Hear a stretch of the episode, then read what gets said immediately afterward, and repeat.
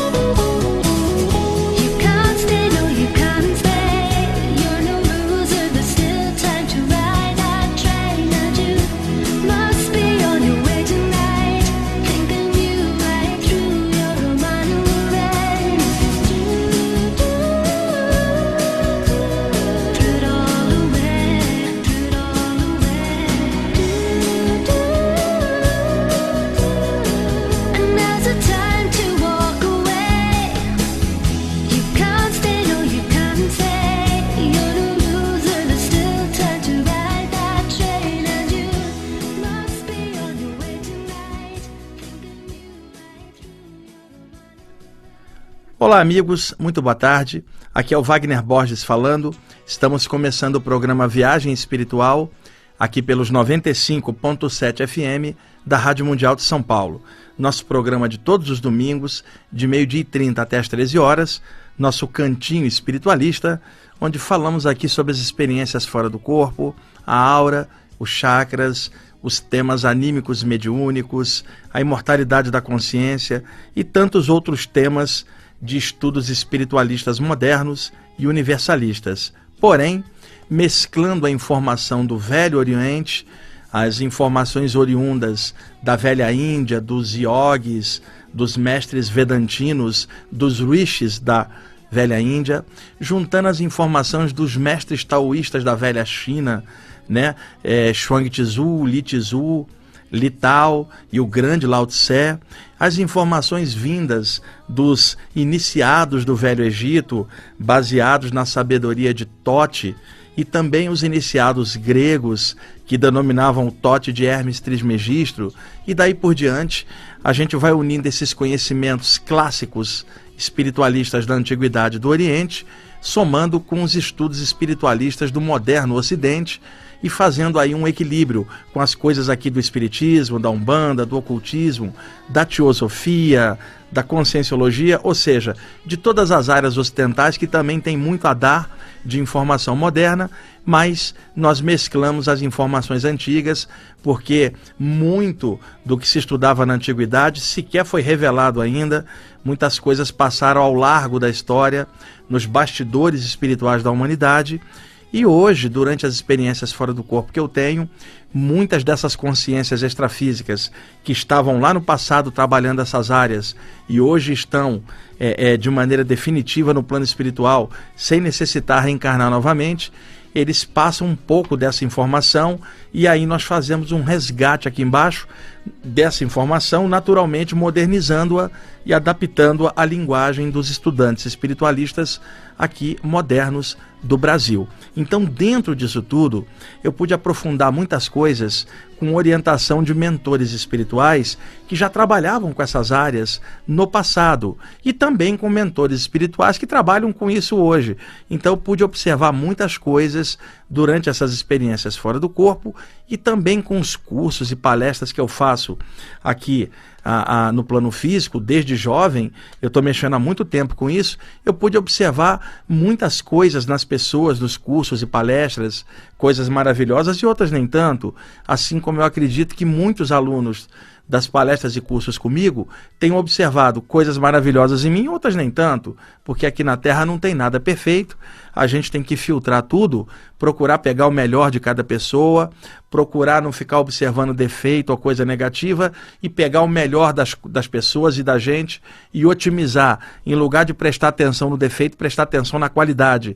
Porque se a gente for prestar atenção no defeito do outro, vai ser complicado, porque a gente só vai ver o lado negativo do outro. Agora, seres humanos estão encarnados aqui na Terra. São 7 bilhões de espíritos no momento como seres humanos encarnados aqui na Terra. Todos têm qualidades e defeitos, numa mescla. Eu, vocês e todo mundo. Então, o que, que acontece? Se a gente prestar atenção só nos defeitos das pessoas, vamos achar que esse planeta aqui é o inferno. Agora, se a gente prestar atenção na qualidade que as pessoas também têm, nós vamos pensar que isso aqui é um paraíso. Então, a Terra não é nem inferno nem paraíso. Ela é o meio disso, que é o ser humano. Porque o ser humano pode ser maravilhoso no momento e pode ser medíocre no momento seguinte, né, Valdo? Nós todos, nós temos altos e baixos. Agora, dentro dos estudos espirituais, todos nós procuramos melhoria da qualidade para que lentamente os nossos defeitos vão se diluindo vida após vida, para que a gente eventualmente possa também ir para outros lugares mais avançados do universo, aprender outras coisas mais à frente. Mas no momento, o, o, nosso plano de aprendizado é aqui na Terra. E aqui nós somos uma mescla de tudo de melhor que nós temos e também de tudo de pior. E nisso, no meio, dentro de nós mesmos, nós estamos numa luta titânica, né, entre essas qualidades que a gente quer desenvolver e os defeitos que a gente quer erradicar. Então, a grande batalha, o, gran... o paraíso e o inferno são estados de consciência internos.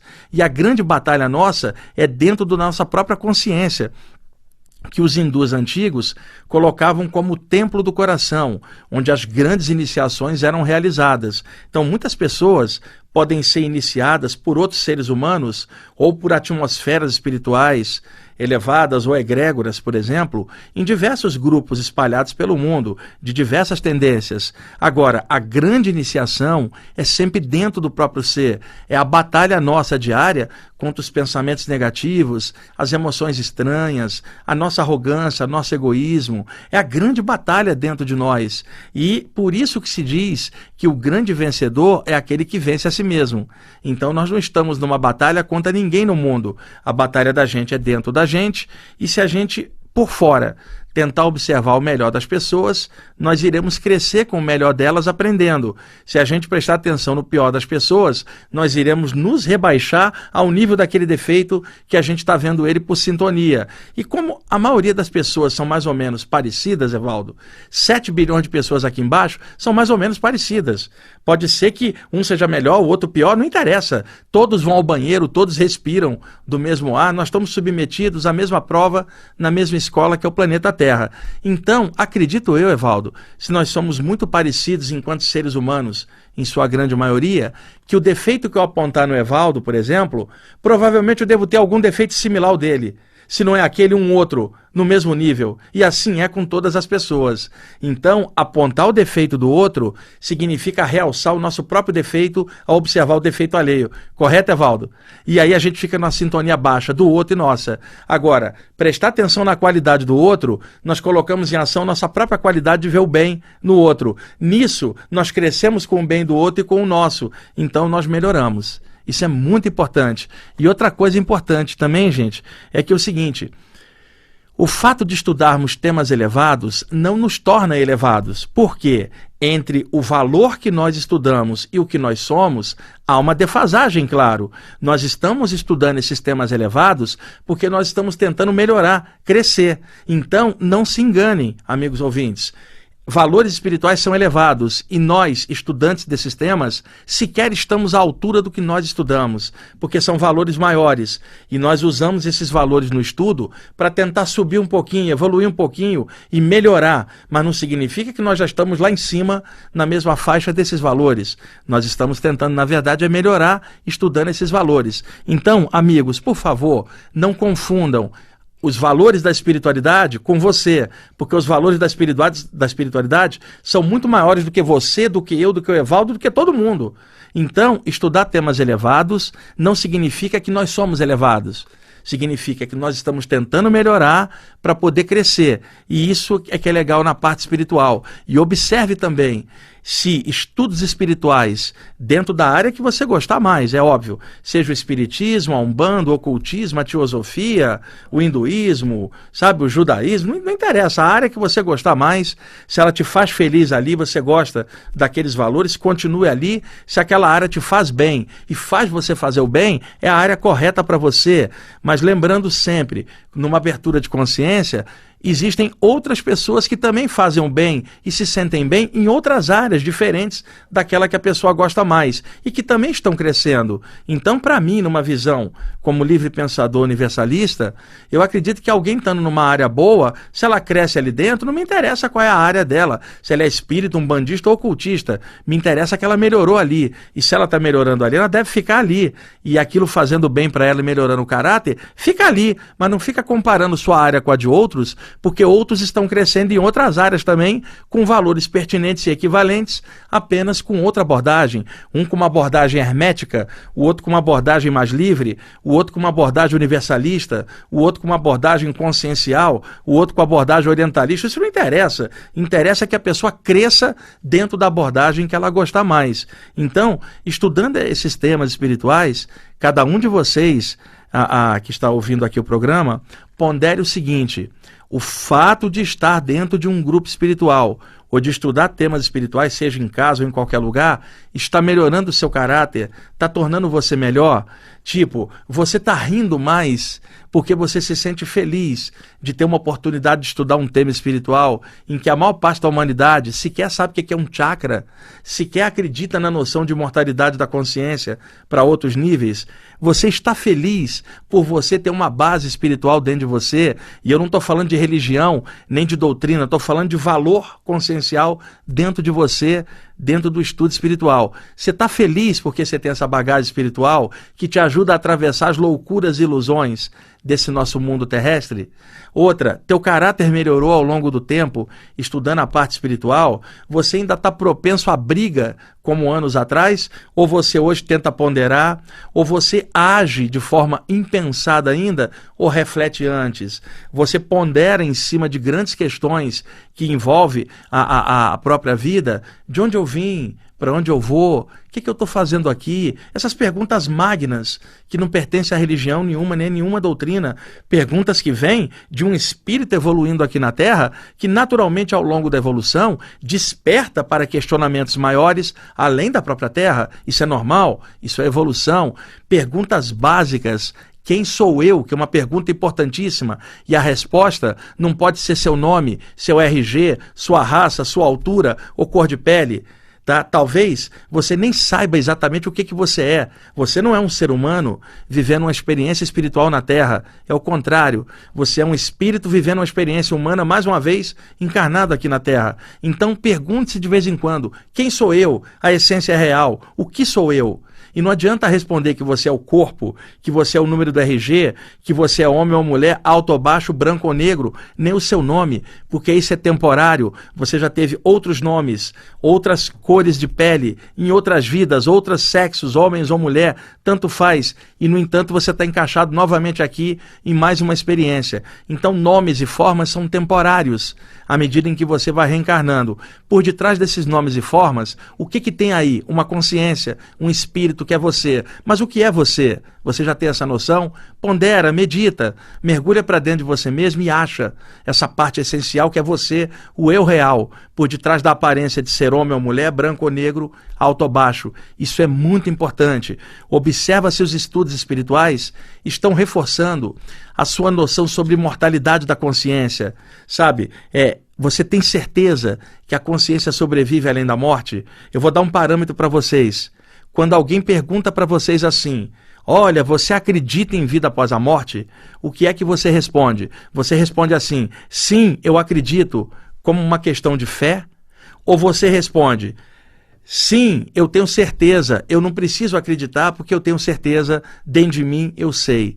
E é óbvio que a certeza é melhor do que qualquer crença, porque quando morre alguém, nós encontramos no cemitério muita gente chorando, cheia de crença, mas alguém que tivesse certeza não teria o mesmo padrão de comportamento. Encontramos no dia de finados no cemitério, Evaldo, um monte de gente cheia de crença, chorando, pior do que o materialista que não acredita em nada.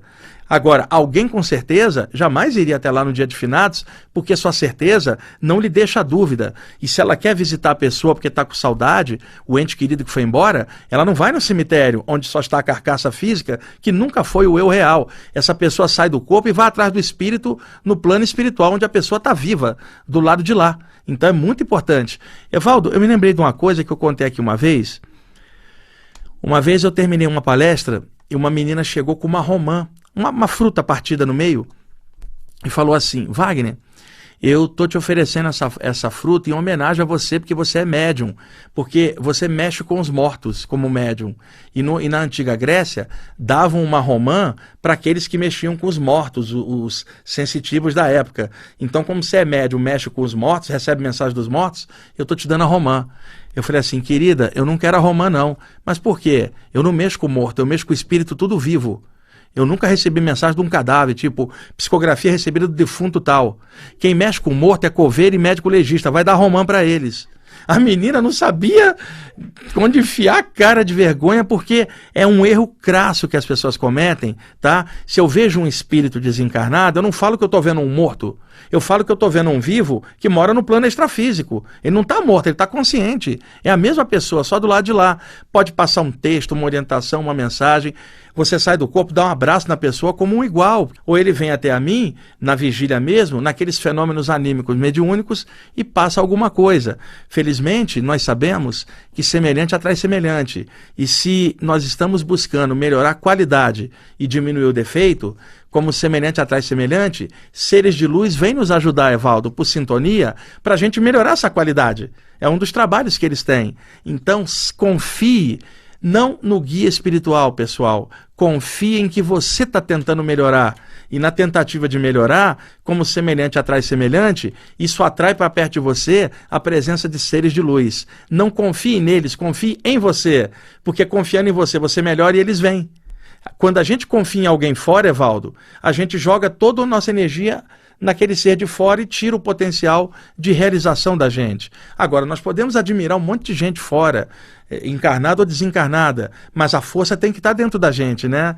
Então, primeiro a confiança em si mesmo. Nós somos espíritos, somos consciências imortais temporariamente aportadas no corpo humano, tá? Então nós sabemos que nós não morremos. Nós não nascemos, entramos no corpo, nós não morremos, saímos do corpo, porque o espírito não nasce nem morre, só entra e sai do corpo. Então nesse sentido, nós já sabemos disso dentro de nós, mas aqui encarnados, devido à cultura e tantas outras coisas, nossa mente é inseminada né, é inoculada dentro da nossa mente uma série de conceitos materialistas ou religiosos, X ou Y, e isso trava a essência espiritual e a gente não lembra e acaba ficando refém das ilusões, das crenças e coisas aqui da matéria, ou dentro da religião ou dentro do materialismo, e perdemos de vista a nossa espiritualidade que a gente já trazia dentro, porque nós somos espíritos. Então, semelhante atrai semelhante. Confie em você, em que você está melhorando. Trabalhe em cima disso. Que mentores espirituais virão por sintonia, baseado no seu esforço de tentar melhorar. E eles vão te ajudar nessa jornada. Agora entenda: eles não podem viver por você, não podem superar suas provas que você tiver que passar por você, porque é você que está encaixado aqui na escola da Terra, você tem que vencer seus obstáculos. A função dos mentores é tentar estimular nossa qualidade, para que a gente desenvolva e assim a gente possa vencer a prova de fora e a prova principal, que é dentro da gente. Então, Evaldo, foi muito engraçado o lance da menina, porque eu falei, pô, eu não recebo mensagem de fundo, tá louco, eu não mexo com morto, né? O espírito está vivo, tanto que ele elabora um texto e passa, tem que estar tá muito vivo para pensar, ponderar, refletir, para poder passar uma coisa. Por exemplo, suponhamos que o Evaldo desencarna. Eu conheço o Evaldo há 15 anos, eu chego aqui e brinco. Aí o Evaldo desencarna. Passa um ano, aí o Evaldo aparece para mim, tá?